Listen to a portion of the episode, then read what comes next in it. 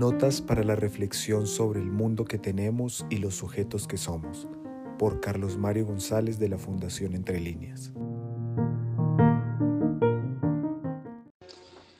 El horizonte del pensamiento y con este del conocimiento está delineado por preguntas pertinentes y necesarias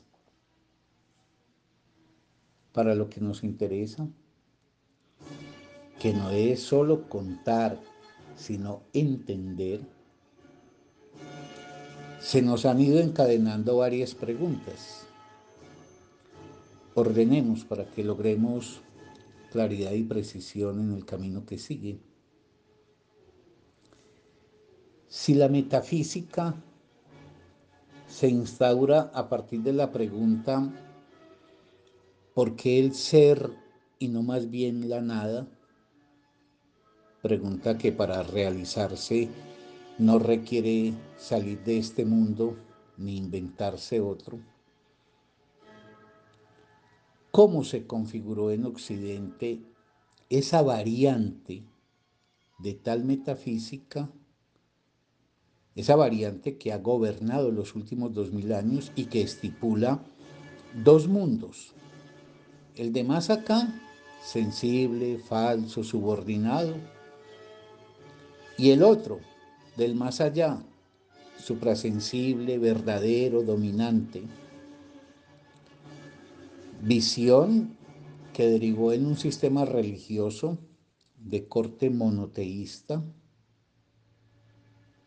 con gran hegemonía en los dominios político y moral de la sociedad, que explica que el monoteísmo, que no prendió en un pueblo poderoso como el egipcio, si haya arraigado en un pueblo atrasado y pequeño como el judío. Si es válido que la aventura monoteísta de Akenatón, del faraón egipcio del siglo XIV, hizo alguna presencia, marcó alguna huella, por débil que hubiese sido, en el pueblo judío que salió de allí tras la esclavitud que había padecido, porque solo ocho siglos después, tras la destrucción del templo de Jerusalén por Nabucodonosor en el 576 y luego de su liberación de Babilonia por parte de Ciro unas décadas después, tras haber sometido Ciro a los babilonios,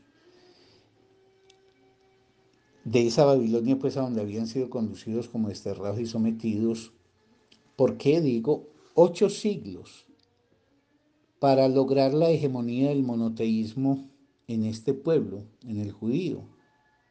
Pueblo que además no solo proclama un Dios único, sino que se persuade de que Él es el pueblo elegido, el pueblo privilegiado.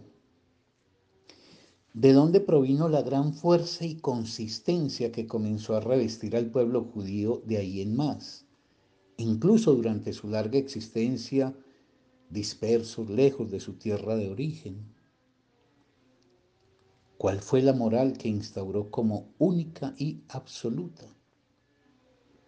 ¿Cuál fue su incidencia en la constitución del cristianismo y posteriormente en el siglo VII de nuestra era en la del islamismo, que explica la gran capacidad que desplegará la intelectualidad judía a lo largo de la historia occidental. ¿Por qué el duradero odio y persecución que ha padecido el pueblo judío, llevados a su forma superior en el nazismo, aunque no es la primera ni la única vez que lo ha sufrido en su historia? cómo y por qué comenzó la crisis de la metafísica que había emplazado este mismo pueblo, crisis enunciada por Nietzsche en la expresión Dios ha muerto. ¿Qué significa esta expresión y qué consecuencias señala? Como vemos, son muchas las preguntas y quedan otras sin enunciar por mi parte. Pero para abordar esas preguntas, para poder hacerlo de una manera precisa, debemos comenzar por registrar una pieza decisiva de su constitución cultural, la leyenda de sí que inventó y se creyó este pueblo judío.